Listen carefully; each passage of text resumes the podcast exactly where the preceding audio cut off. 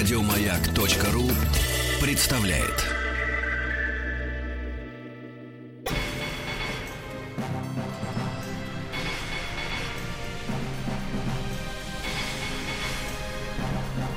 Собрание слов с Антоном Долиным.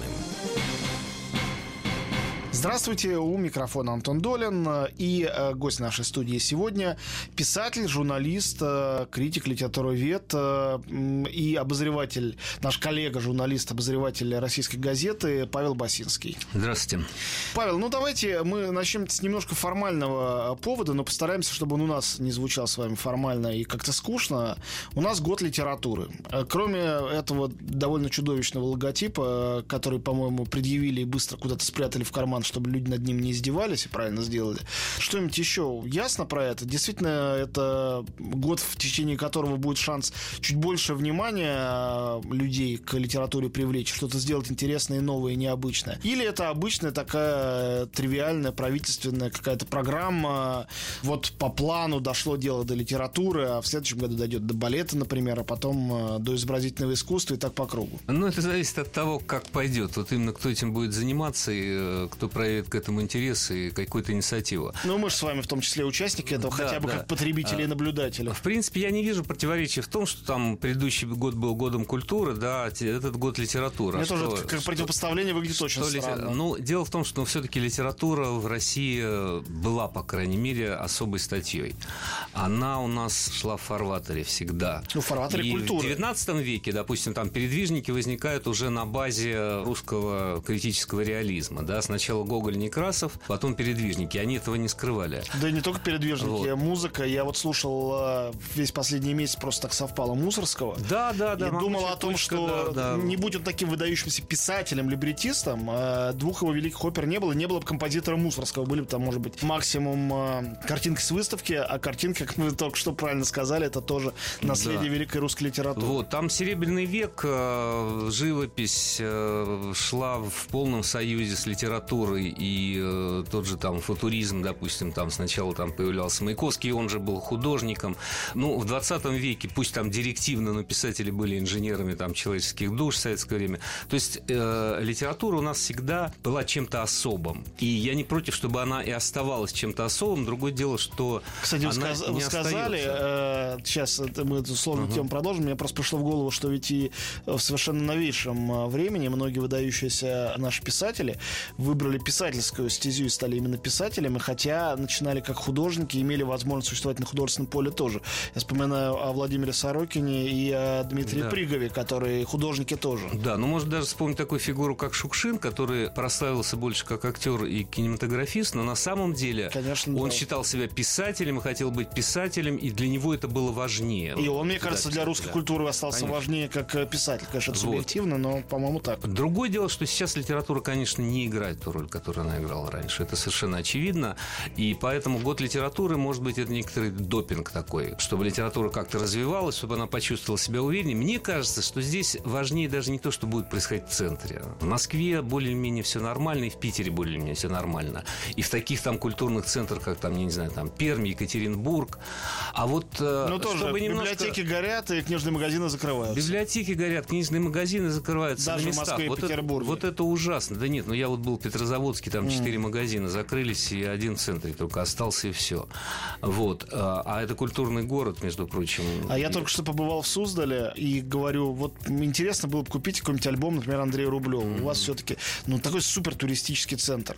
Лапти или платки пуховые, может, где угодно купить, да. на, или ложка какие-нибудь. Она говорят, у нас в городе нет ни одного книжного магазина. Да, да. Мы даже за школьными учебниками ездим во, во Владимир, у нас другого шанса нет. Там один магазин остался. Да, есть надежда, что это как-то встряхнет, на самом деле, губернаторов и немножко встряхивает, так сказать, их это, потому что все-таки это распоряжение Путина, решение правительства там, и так далее, и так далее.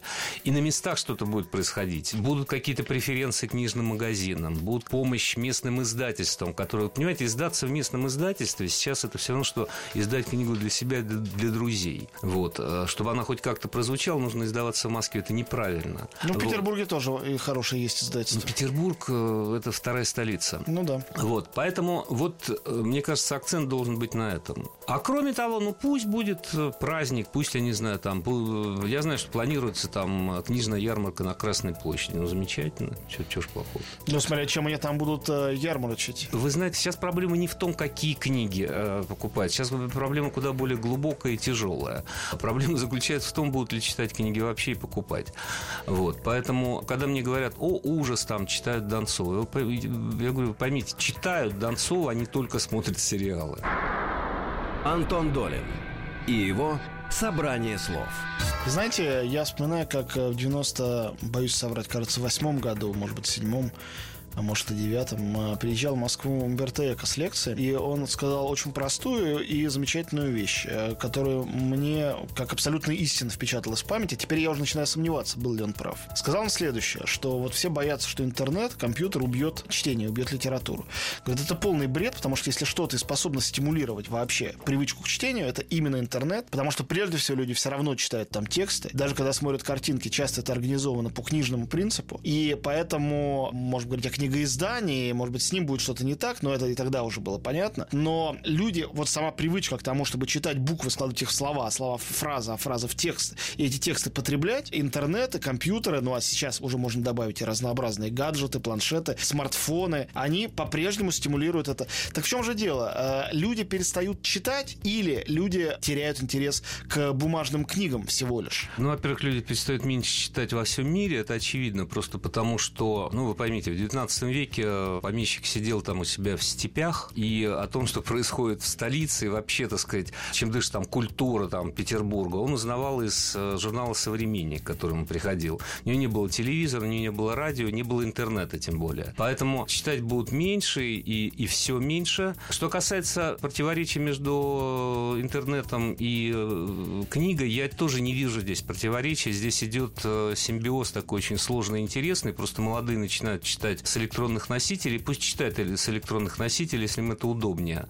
Дело все в том, что никакой электронной книги пока нет. Есть э, бумажная книга, которая переводится на электронный носитель, любой издатель современный тут же ее переводит на электронный носитель, потому что он знает, что это же будет стимулировать продажу бумажных книг. То есть кто-то прочитает в электронном, кому-то скажет, он скажет, нет, я читаю только бумажным. Происходит то же самое, что с Левиафаном сейчас произошло. Это же интересная, парадоксальная ситуация, что фильм э, слили в интернет. Угу. До сих пор непонятно, помощники фильма или враги. И задолго до премьеры и стали говорить, что вот, теперь посмотрят все в интернете. В интернете посмотрел гигантское количество людей. Поднялась такая буря, что количество копий в кинотеатрах увеличили вдвое. Да, да, да, да. да. То есть это имело рекламный эффект, а не эффект того, что все, кому интересно, посмотрели, и фильм теперь никому не нужен. Посмотрим вот. на цифры, но по факту это работает. А, кроме того, я вам просто могу пример привести. Вот проект, который меня совершенно поразил, о котором я много писал и говорю, это проект, э, который инициировала Фёкла Толстая, праправнучка Толстого, и сейчас работник музея Толстого. Весь Толстой в один клик. Когда оцифровали 90-томник. То, э, чем э, два портала, которые занимаются оцифровкой классических книг, не могли справиться годами. Это сделали за год. Почему? А, почему не могли? и Почему получилось быстро потому что, деньги? Потому что дело? не было людей, а Фёкла и э, компания Би, которую она подключила, они просто бросили клич, и они думали, что это несколько лет займет. Пока не проводили пресс-конференцию, вот просто пресс-конференцию для журналистов, скачали и вычитали, а там порциями читают маленькими, 9 томов. А к концу дня было уже 46. Но это было в первой читке. И в течение меньше, чем год, весь 90-томник был оцифрован. А что значит оцифрован? Дневники Толстого, то, что он читал главным своим произведением, вообще существовали в 5000 экземплярах в 90-томнике и были разбросаны по библиотекам. Они никогда не переиздавались. Письма Толстого отдельно, вот так вот во, во всем объеме никогда не переиздавались. Это очень важное наследие. Его религиозные сочинения, которые были очень для него важны, и которые на самом деле не надо от них отмахиваться, говорит, что Толстой плохой, плохой мыслитель. Ну, они, су- они существовали в пяти тысячах и в этом 90-томнике. И все, сейчас это доступно сотового телефона. И молодые читают, они обмениваются цитатами, они обсуждают. Всех вдруг заинтересовал поздний Толстой. Так что все нормально, мне кажется. Но ничего удивительного в том, что он заинтересовал нету. Тот же самый и Левиафан и его успех. Я своей киношной колокольни это смотрю. Свидетельство о том, как важно для людей переосмыслить э, значимость религии и церкви в сегодняшнем обществе. И э, Толстой, Да, как один из очень важных э, ревизионистов, мыслителей на это. Если мы начнем этих мыслителей вспоминать, кто из них был в русской культуре, то мы на протопопе Авакуме и Толстом, ну, конечно, мы еще несколько пальцев загнем, но не так будет Ну их да, много. Поэтому, естественно, это нормально. Слушайте, ну вот э, я вспоминаю того же Эко, у него интересная была мысль, такая защита книги. Он говорил, что книга никогда не умрет бумажная, потому что нам кажется, что электронные носители надежнее, проще, легче и так далее, но на самом деле любой какой-то вирус, любой какой-то баг, любое что-то, какая-то катастрофа, и все это исчезнет, а книга, она способна пережить, как показывает история. Конечно, когда-то сгорела Александрийская библиотека, да, но и даже там не все сгорело, потому что книга способна пережить тысячелетия. И в некоторых формах книга, когда это какие-нибудь э, дощечки или еще что-то, она переживает много тысячелетий. Книга практически бессмертна при своей кажущейся хрупкости, что для нас и объясняет это парадоксальное высказывание, казалось бы, такое нелепое идеалистическое Булгакова про то, что рукописи не горят. Может и горят, но вот как-то они выживают. А, Нет, меня э, поразил один раз мне э, Дмитрий Бак, который сейчас литературный музей возглавляет. Он сказал мне поразительную цифру, которую я вот на всю жизнь запомнил, что каждый год бесследно исчезает 8 или 9 процентов электронной информации. Она просто исчезает по разным причинам. Там сбой в программе, там, я не знаю, переход куда-то, чего-то, в общем, я в этом не разбираюсь, просто бесследно исчезает. И теоретически, теоретически все, что есть сейчас в электронном виде, этого через какое-то время не будет просто. А да, египетские папирусы сохранились до сих пор. Так что это абсолютно верно. Бумажная книга, она останется. Это более надежный носитель, чем... чем Есть, есть такое место в Иерусалиме. Понятно, что туда большая часть людей едут к святыням религиозным, но вот я как, как атеист езжу туда регулярно в храм книги, где хранятся кумранские э, свитки. Это вот совершенно невероятное свидетельство того, что Библия, ну, Ветхий Завет, Тора, то, что это реальный текст, что это не мистификация, и то, что это восходит действительно к каким-то невероятным, незапамятным временам, когда ты просто видишь физически эту книгу, да, то, что текст это не просто условные значки на бумаге, но и физический объект, Да, да. Вообще-то Это- вещь. да, Это вещь, такой- совершенно верно. Это производит колоссальное впечатление. Но и еще ведь одно из соображений у того же Экомна или у кого-то другого, уже не помню, вычитанное. Совершенно справедливо, о котором почему-то писатели очень мало говорят. Сейчас писатели все практически пишут на компьютере. Никто не правит рукописи на бумаге. Ну или почти никто. Но ведь по рукописям на бумаге, уж кому как не вам знать, мы восстанавливаем первую, э, нулевую, еще какую-то редакцию, какие-то фрагменты вычеркнуты. А вот человек пишет файл Microsoft Word. Вот он написал, не понравился ему какой-то вариант, он вычеркнул. Представьте себе Гоголя, пишущего второй том э, «Мертвых душ» или третий на компьютере. Одна кнопка «Делит» и «До свидания». И никаких уже фрагментов, черновиков, ничего не Понимаю, восстановишь. да. Антон, ну, я думаю, что эта культура уйдет, и она уходит, потому что я сам пишу на компьютере, знаю, что все мои э, друзья писатели пишут на компьютере, и более старшего Мои тоже, поколения. да. Ну, это просто неизбежно. Писать от руки трудно, вот, а на компьютере это легче, ты сразу видишь текст в печатном виде, и мне нравится очень писать на компьютере, но, конечно, никаких черновиков не сохраняется. Иногда я сохраняю какие-то варианты, которые не входят у меня, скажем, в книгу, я их там сохраняю. Но черновики, эта культура уйдет. Что-то уходит, нужно просто с этим мириться. Ну да. Так же, как уйдут рукописные письма. Ну, ну все понятно, что все будут переписываться по электронной почте. А Ну, через- хотя бы, через- хотя бы переписка по электронной почте бы сохранилась тоже. Ну, сохраняют, Ну сохраняют. да. Хорошо. У нас в гостях э, Павел Басинский, э, литературовед, э, писатель, журналист. Мы говорим, ну, так получается, что, видимо, о литературе в целом. Вернемся к этому разговору, немножко конкретизируем через э, несколько минут. Антон Долин и его «Собрание слов». Мы снова в студии. Антон Долин и Павел Басинский сегодня наш гость. Сенсационное событие, вот буквально совсем свежее. Найденный, как говорят, врут, возможно, роман Харпер Ли. «Пойди поставь сторожа». Это первый роман, написанный еще перед «Убить пересмешника», отвергнутый тогда издателями. Я Вот. ничего не знаю про это, к сожалению. А, Вот я вам, я вам рассказываю. История такова, что Харпер Ли, который под 90, которая практически ослепшая и оглохшая старушка, жила со своей очень властной, умной старшей сестрой, которая умерла, когда ей было было уже за сто лет, не так давно. Сестра ее от всех оберегала, и с тех пор, как 55 лет назад было опубликовано «Убить пересмешника» и стало суперфеноменом, тогда, в 65 году, в 66-м, э, Харпер Ли дала свое едва ли не единственное интервью, она сама до этого была журналистом, сказала там, что она была потрясена этим успехом, не ждала его и никакой радости по этому поводу не испытывает, после чего закрылась у себя в доме, ничего нового не писала, не публиковала. И вот сейчас вдруг выяснилось, сестра умерла, появились новые адвокаты, видимо, ее уговорили, что ее первый роман, который рассказывает о тех же персонажах и о событиях, произошедших позже, чем в «Убить пересмешника», там та же самая героиня, скаут уже взрослая. Вот, эта книга будет опубликована. Ну и кроме того, об этом того, что вы точно не можете не знать, э, через год или полтора нас ждет э, публикация вроде бы Селлинджера, того, mm-hmm. что он писал у себя затворником. Mm-hmm. Известно, что по завещанию в, по-моему, 16 году, или даже, если, если даже не в 15 по-моему, в 16 какая-то часть этого наследия будет опубликована. Хорошо, плохо, будет это какая-то графомания, нечитабельная или супершедевры, конечно, сейчас мы не знаем. Все-таки э, вопрос мой вот в чем. Понятно, что э, еще 50 лет назад, вот когда выходили книги Селлинджера или Харпер Ли, еще были способны появляться книги, которые не только для страны, где они написаны в этой ситуации, это была Америка, но и для всего мира становились, ну, просто бомбой, смысловой бомбой, угу. которая по-разному трансформировала читателей где угодно. Сейчас такого не происходит, или нам просто живущим сейчас кажется, что не происходит, а через 50 лет мы точно так же скажем, что вот э, начало 21 века было продуктивным временем, просто нам казалось, ну и дальше мы перечислим тех писателей, которых сейчас мы либо смотрим на них как-то сверху вниз, либо не замечаем, либо не считаем их значительными. Как вам вообще интуитивно кажется? Потому что, ну вот мне, как читателю и любителю литературы, как просто филологу по образованию, когда я вижу иногда имя лауреата Нобелевской премии по литературе или еще что-то, ну, вызывает какую-то кислую реакцию, честно говоря. Иногда с этим трудно справиться, хотя начинаешь себя за этот снобизм тут же пинать ногами и говорить, что просто ты не понимаешь, пройдет время и поймешь. Появление вообще бестселлера — это непредсказуемая вещь. Здесь недостаточно одного там таланта писателя, и это вообще необъяснимая вещь. Почему, допустим, «Над пропастью воржи» стал бестселлером? При другом стечении обстоятельств, звезд, я не знаю, состоянии умов, воздуха, времени, я не знаю чего даже, он мог бы пройти как обычный роман о подростке, его бы особо никто не заметил. Почему так произошло? Безумно талантливая вещь.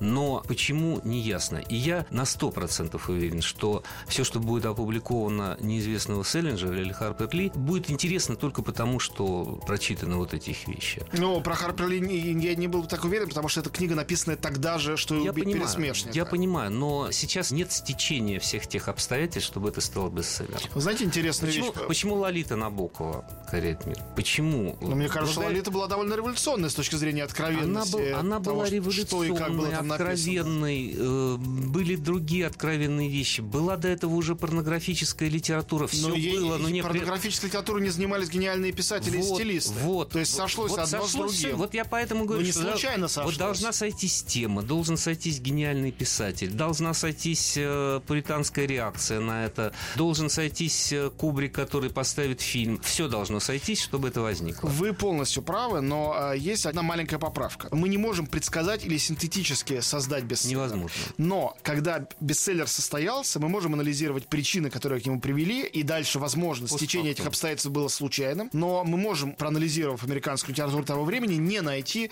такой, как у Селлинджера, книги от лица подростка. То есть мы увидим, что он впервые определенному поколению дал голос, а потом мы увидим, когда он ему дал, и поймем, что это то самое поколение, из которого выросли битники, хиппи, да, те, кто да, меняли, да. опять же, не только американскую, но и мировую культуру, и поймем, что он был первооткрывателем этого. И вот постфактум мы это объясним. В момент, когда это стало бестселлером, конечно, объяснить было невозможно. Что касается э, «Убить пересмешника», это даже случай интереснее, потому что поразительный факт для меня, когда несколько лет назад Американский институт кино проводил опрос просто населения Америки на тему самого худшего, страшного злодея в американском кино и самого главного положительного героя, со злодеем там было дико все банально, это был Дарт Вейдер. Ну, в общем, никто не сомневался. А положительным героем оказался Атикус Финч.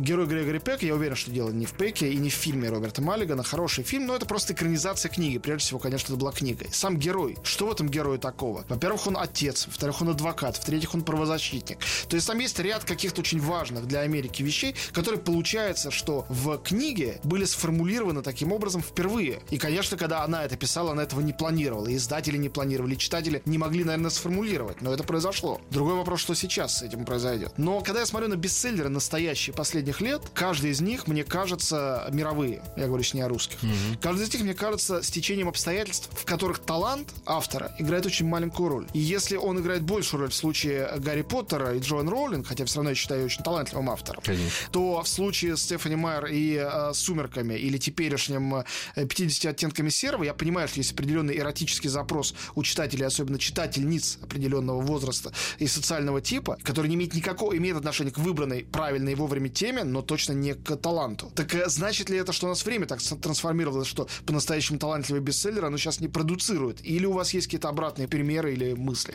Ну, время, разумеется, изменилось. И э, я еще раз говорю, я не могу предсказать э, появление бестселлера. Почему 50 оттенков серого становится э, супер бестселлером, мне непонятно, но почему-то становится. Вот когда становится, Понятно, будем почему. разбираться. Потому что домохозя... Оказыв- домохозяйки хотят какого-то сада-маза, а просто и мягко, и внятно для них об этом, тем более с точки зрения женщины, никто до сих пор не писал. Ну, мы же не знали об этом, а теперь знаем. Но никто Да, просто теперь, не- теперь мы знаем это про домохозяек. Да, я всегда Поэтому- подозревал.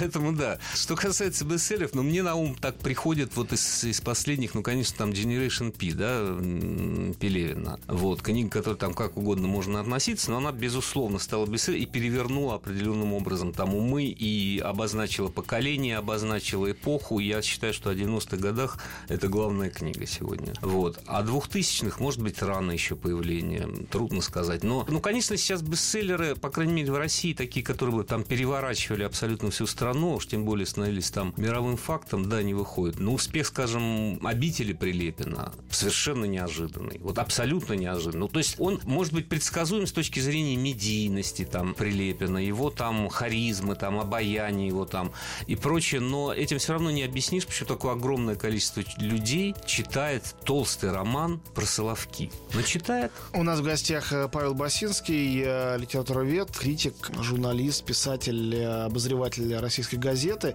Мы говорим о литературе, о том, что с ней происходит. Немножко о бестселлерах поговорили. Ну, зациклиться на этом не будем. Э, Перейдем к каким-то конкретным персоналям, авторам уже русской литературы после маленькой паузы.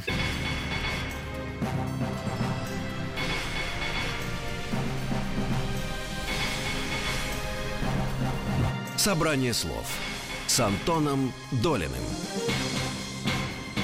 Мы снова в студии. Антон Долин и Павел Басинский. Мы говорим о литературе. Ну, сейчас о российской. Но вот вы сказали об успехе «Обители». Вот Для меня он совершенно неудивителен. Я считаю, что русский читатель, тот, который продолжает быть читателем и читать книги, я считаю, что все-таки это он мобилизовался на чтение «Обители». Не то, что появились люди, которые только смотрели сериалы и вдруг стали читать именно эту книгу. Но это мое мнение. Вот. Они мобилизовались в большом количестве, действительно, потому что э, лагерная тема — это ноу-хау российской литературы со времен Достоевского, а не э, Шаламова и Солженицына. И потому что, безусловно, есть потребность в большом увлекательном русском романе, и мало кто сейчас э, просто работает на этом поле, а выдающийся писатель Владимир Сорокин, э, для меня просто главный современный русский писатель, периодически, не то что в интервью, а просто своими работами заявляет о том, что русский роман умер, и его нету. И вот выходит книжка, которая противоречит этому очень веско. Конечно, я думаю, что многих читателей э, впечатляет и радует. Вы говорите, что это удивительно. Для меня гораздо удивительнее колоссальный успех, ну, с-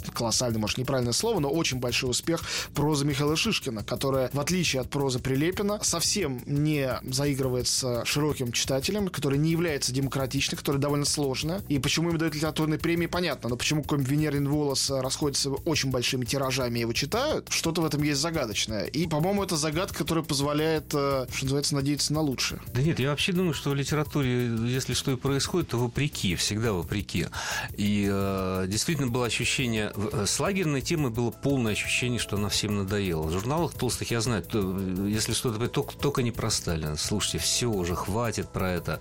Усталость от этой темы, безусловно, была. И, э, Но она была когда- уже в начале 90-х, уже очень да, давно. и когда уже два э, поколения сменилось. э, Захар, знаете, сказал, что он начинает писать роман о лагере, в общем, и мне, и всем как-то, кто его узнал, казалось, что это бред, это безумие какое-то, это ни- никому не будет интересно. Тем более, после Шаламова и Солженицына действительно есть ощущение, что эта тема закрыта. Ну вот, вопреки этому, он написал именно толстый большой роман на эту тему читается. А Что касается Шишкина, я не знаю, насколько большой, нас- насколько широкий у него успех, насколько там огромными тиражами расходится. Ну, большими, не огромными, Большими, большими. да. Я думаю, что Шишкин не то чтобы воспитал, а вокруг него, знаете, как вот э, такие песчинки вокруг вот э, железные, вокруг магнита определенного собирается аудитория, которой вот это нужно. Нужна рафинированная достаточно проза. Нужна проза, прочитав которую, ты сам себе кажешься умнее и тоньше, и э, своим друзьям, и с тем, с кем ты общаешься тоже. То есть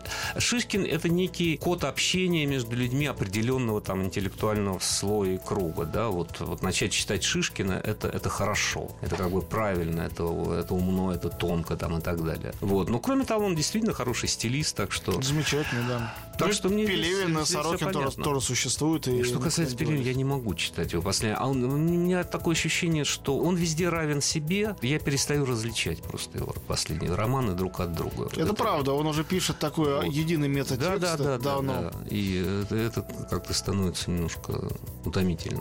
Ну, это кому как. Э, Там э, мне было очень интересно читать его последние две книги. Я знаю, что многие практически не способны были уже их уносить. Это тоже, видимо, какое-то превышение какого-то порога наполняемости Пелевиным происходит. Э, Он же как-то скручивает все-таки мозг читателя в какие-то свои узлы. Не всем это приятно. И в какой-то момент это начинает, э, конечно, слегка бесить. Но, с другой стороны, если писатель кого-то бесит, это что же хорошо. Что касается Сорокина, мне все-таки кажется, Сорокин более крут в начале своего пути. Вот когда он писал «Месяц Дахау», когда он писал роман. Он жил А, в другом э, вот. литературном Да, я и, э, понимаю.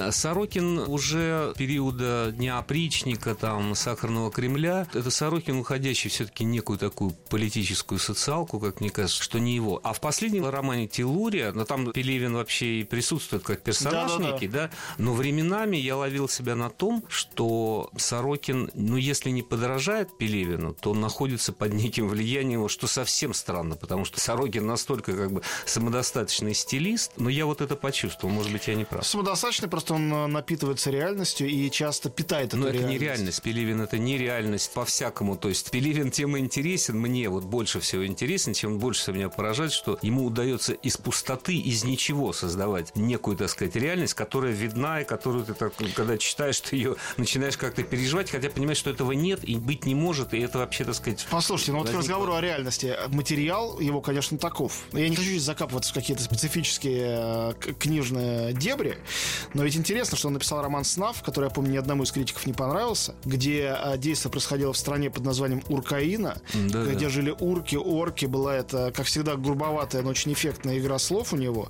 Да-да. И э, все события на Украине, которые происходят сейчас, а, у меня, э, когда они начали происходить э, год назад, у меня был некий холодок, потому что я стал вспоминать, я залез в эту книжку, она стояла у меня на полке, стал ее перелистывать. Это выглядело как э, предсказание точное, вплоть до каких-то невероятных деталей. Что касается Сор- быть, да. Сорокина, то, э, опять же, про День опричника, к которому, когда он вышел, очень многие отнеслись, как вы, что это злободневность, не нужно. Но казалось, что это злободневность перекрученная, что он придумал гротеск на основе реальности, а потом реальность начала такими темпами это догонять. И когда я читал Телурию, которая произошла, опять же, накануне событий, э, которые происходят на Украине, и думал, к чему он клонит сейчас, он, он мне сам сказал, что, конечно, не собирается ничего предсказывать, нет такой задачи, это ясно. Писатель пишет, и его рукой ведет кто-то или что-то. Вот. Я говорю, ну вот феодальная раздробленность, э, вы верите, что постсоветское пространство превратится в огромное количество маленьких государств, которые будут объявлять свою независимость, валюту и так далее. Это как-то выглядит совсем странным предсказанием. Общались мы с ним в ноябре, а, значит, а, уже получается позапрошлого года. Когда после этого отделился Крым, потом возникла Новороссия, и все ну, как пошло... отделился, так тут же присоединился. Конечно, я не предлагаю сейчас говорить об этом, но я просто вдруг мы видим эти разнонаправленные движения в сторону почти каких-то феодальных войн, я не мог от этих параллелей отделаться. То есть, может быть, это уже литература э, такие шутки с мозгом читателя проделывает. Но э, то ли реальность наша в сторону этой литературы смотрит, то ли литература все-таки иногда умеет ее предсказывать. Одно из двух. Я очень скептически отношусь вообще ко всякого рода пророчествам в литературе, потому что пророчества в литературе, они всегда признаются постфактум. Вот произошла в России революция, да, и э, мы говорим, вот Достоевский в «Бесах» ее предсказал. А не произошла бы она, получилось бы не предсказал. Поэтому... Но всегда можно сказать, что он предостерег. Когда, когда совпадает, то вдруг писатель оказывается пророком. Ничего, никакие предостережения не, Не работают. Не, работают. Не это, работают, все это не, не правда. работает. Человечество будет всегда совершать одни и те же ошибки. Это, это совершенно очевидно. Меняться может только человек внутри себя. Это Вы меня- полностью правы, тут с этим спорить невозможно. Надо это меняться очевидно. самому и не меня. Я согласен с Толстым, что надо менять себя и не менять э, действительность. Но это смешно, что именно он это утверждал, человек, который изменил действительность больше, чем любой другой из русских писателей. Я не знаю, кого еще можно... Есть русский писатель, изменивший действительность. Пушкин больше, чем Толстой, изменил язык, наверное, русский, да, литературу. Да. А действительность, именно мышление, никто из писателей так не повлиял на него, как э, Толстой. Наверное, опять же, можно назвать Достоевского, но, э, как верно совершенно замечал Бахтин и другие, у Достоевского слишком много разных мыслей, идеологий и идей, которые сталкиваются и запутывают читателя, в отличие от Толстого, у которого очень отчетливая система мысли, которую он предъявляет и в прозе тоже. Я думаю, что она менялась сама по себе, Конечно. действительность, а к Толстому просто прибегали вот, вот кому что нужно, тот то из него и брал. То есть он был зеркалом Ленин брал свое, да. Ну да, для Ленина он был зеркало русской революции. Вот для толстовцев он был там носителем нравственной истины. Там для врагов церкви, а их было очень много, и вообще интеллигенция была настроена, в общем, антицерковно в то время, он был, так сказать, врагом церкви. В данном случае без него, без него, не Толстой совершил революцию в России. Вот, поэтому я абсолютно не согласен с Бердяевым, с его книгой «Духи русской революции», что русская литература повинна, но она повинна в известной степени, так же, как повинна государство, так же, как повинна церковь, так же, как повинен народ, там, интеллигенция, все были повинны этой революции. Поэтому нет, не думаю. Антон Долин и его «Собрание слов». Скажите, а все-таки русская литература, она продолжает, э, хотя бы даже миф, вот этот дух русской литературы, продолжает претендовать вот на эти так называемые смыслы с большой буквы «С» в России? Как это было вплоть до, не знаю, до начала 90-х годов точно, до самого конца перестройки и до э, начала новой России, это точно было так. Потом, ну, просто из-за того, что все изменилось, это тоже изменилось. Но э, сейчас, мне кажется, это окончательно развеялось в воздухе. Не из-за того, что люди стали меньше читать, а может из-за этого я не знаю. Нет, этого сегодня нет, и сегодня нет таких больших, э, я бы сказал, таких больших духоцементирующих, да, вот писателей, которые там были еще даже, допустим, там в 70-е годы, там Распутин, Астафьев, когда этими именами там аукались все, да. И вот не только все. современных, но и старых да. нет, потому что перестало быть э, э, стыдным не читать Евгения Онегина. Сейчас я встречаю взрослых людей, которые могут признаться, а я не читал, и ничего. То есть я не представляю себе, как, когда мне было там 16 лет или там 20 лет, не так уж вроде бы и давно, там, ну, 20 лет назад, чтобы кто-нибудь сказал, я не читал Евгения Онегина. Невозможно было это сказать вслух. Просто невозможно. Ну да, но это тоже, разумеется. Но все-таки из старых здесь немножко лучше. Все равно там Толстой наш общий дедушка, Достоевский там наш главный мыслитель в литературе, Пушкин наше все. Если это кто-то не знает, ну, значит, он просто выпал из культурной сферы вообще. Но люди иногда знают это теоретически. Да, ну, теоретически это... В интернете можно прочитать пересказ сюжета Обломова. Да, Нафига это, читать Обломова? Это, это вопрос школы, это вопрос смуты сегодняшней и так далее. Вот. Но современной литературы уж точно. Сегодня нет, нет главного писателя. Потом, э, ну, читатели разбились по партиям, это нужно понимать. Да? Есть партия, там, которая читает Акунина, есть партия, которая читает там, Донцова, там, женская. Есть те, кто читает Шишкина. Улицкую. Вот. Э, есть у Улицкой своя очень большая армия читателей. Там, у Татьяны Толстой, у Прилепина, там, так сказать, свои. Но писатели, которого бы обсуждали все, это то, о чем я говорил еще давно, что появление много, разнообразия книг это не всегда есть хорошо. И иногда лучше, чтобы люди обсуждали одну книгу, потому что культура все-таки должна связывать людей, а не, не разделять их.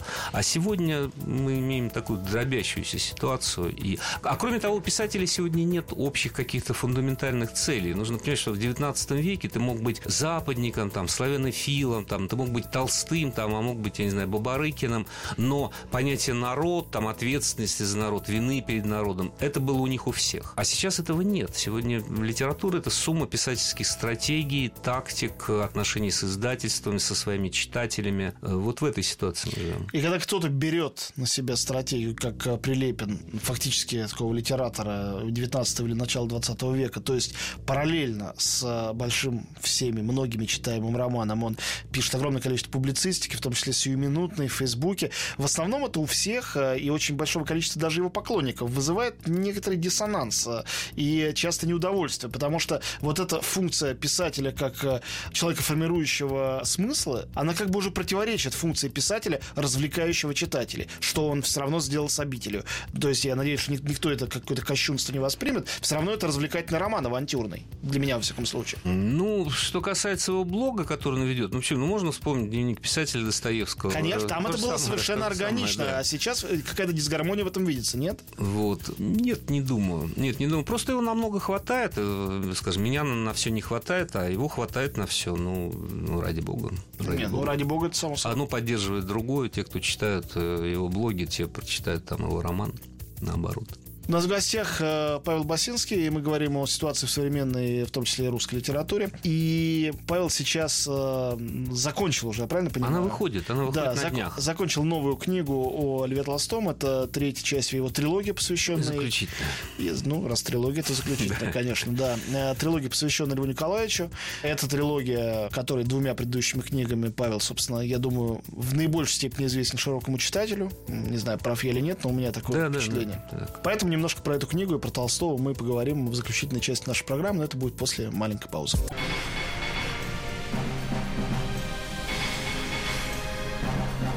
Собрание слов с Антоном Долиным.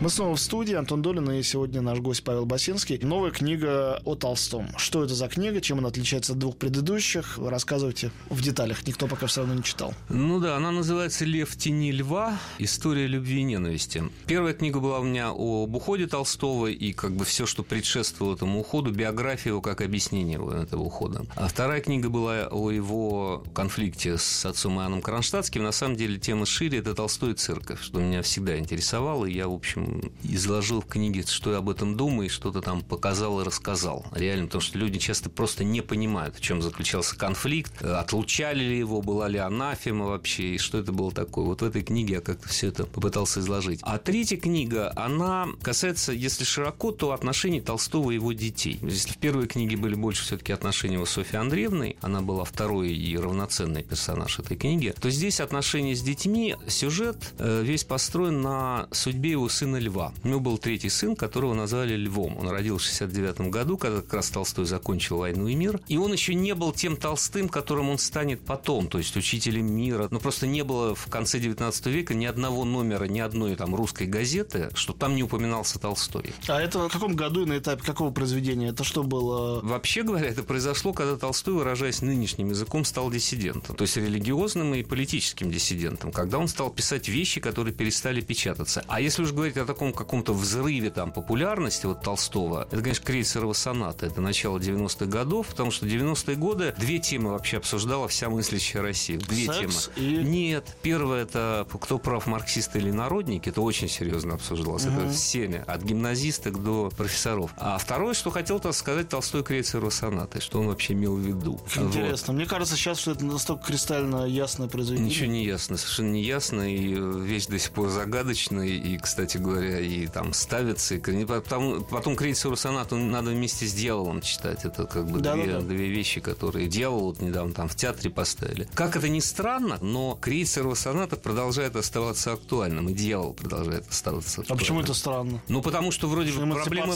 проблемы пола, да, ну уже все мы знаем, все показали, все рассказали. Ой, тут вы так неправы, а, не представляете, Толстой, насколько. Но Толстой более серьезный вопрос поставил. Он поставил вопрос о браке. А брак существует как институт, и он очень радикальный его поставил Крейцер и Сонате, особенно в послесловии Крейцер и Сонате, где, в общем-то, отрицал брак абсолютно. А третье назвали Львом, и это было нормально, потому что Толстой просто писатель был тогда. Ну, назвали сына там в честь отца, ну, Лев Львович. Но они, в общем, загубили ему жизнь тем самым, потому что появился второй Лев Толстой, а Лев Львович был человеком очень амбициозным, умным, по-своему талантливым и желавшимся реализоваться. Вот реализоваться как отец. Да еще и Лев Толстой. А его везде принимали как только сына Толстого. Шутку его называли Тигр Тигрович, это его страшно обижало. Он написал очень много, он написал очень много художественной литературы своей, очень много пьес, они шли. Он пытался стать политиком, он пытался стать одно время тайным вообще советником Николая II напрашивался к нему в тайные советники. Он пытался стать скульптором, и его оценил даже Роден. Но ничего у него в результате не получалось. Вот тень отца,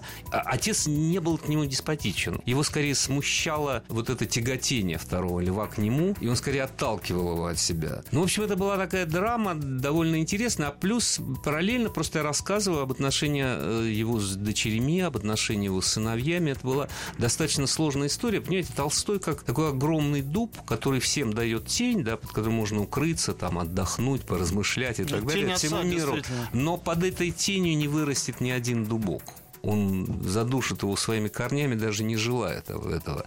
И те дети Толстого, которые это понимали, что не надо при таком отце прыгать куда-то и чего-то добиваться и делать себе имя, у тех получалась нормальная жизнь. А Лев Львович, который хотел сделать себе имя, хотел стать другим Львом Толстым, он, в общем, свою жизнь загубил. Вот. Эта драма очень интересная, и Толстой здесь представит несколько с такой неожиданной стороны. Я даже хотел изначально эту книгу назвать «Осторожно, Толстой». Так у меня называется предисловие к ней.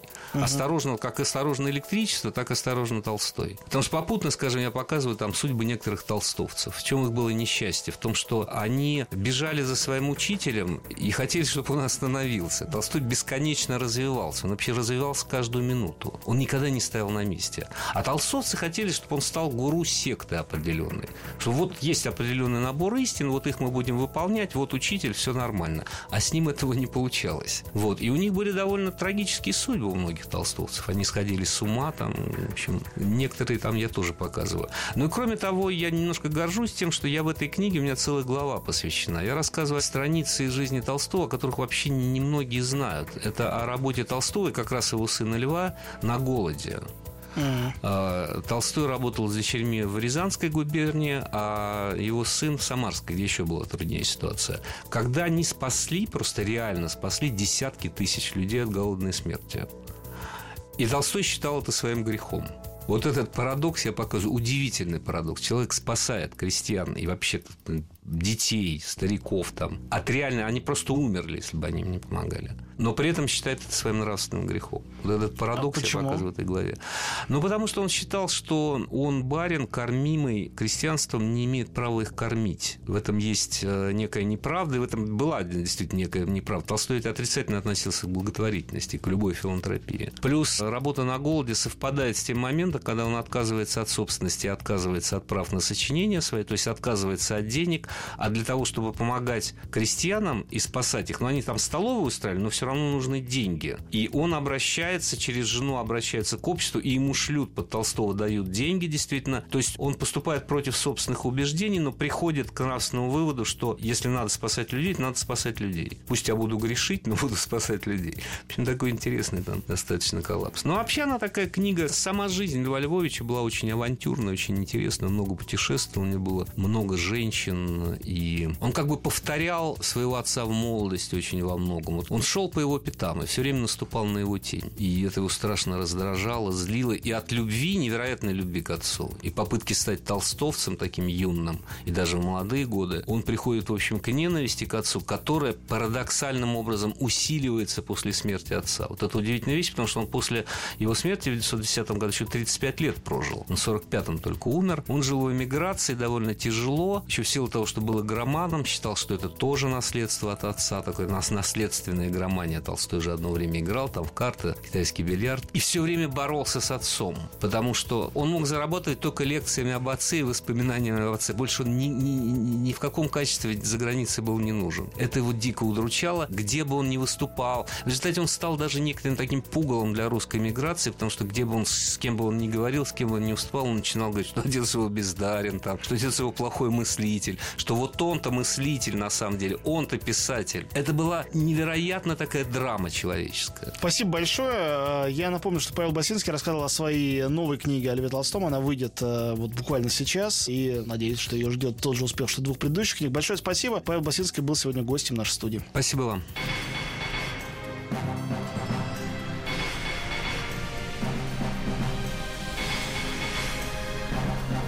Собрание слов с Антоном Долиным.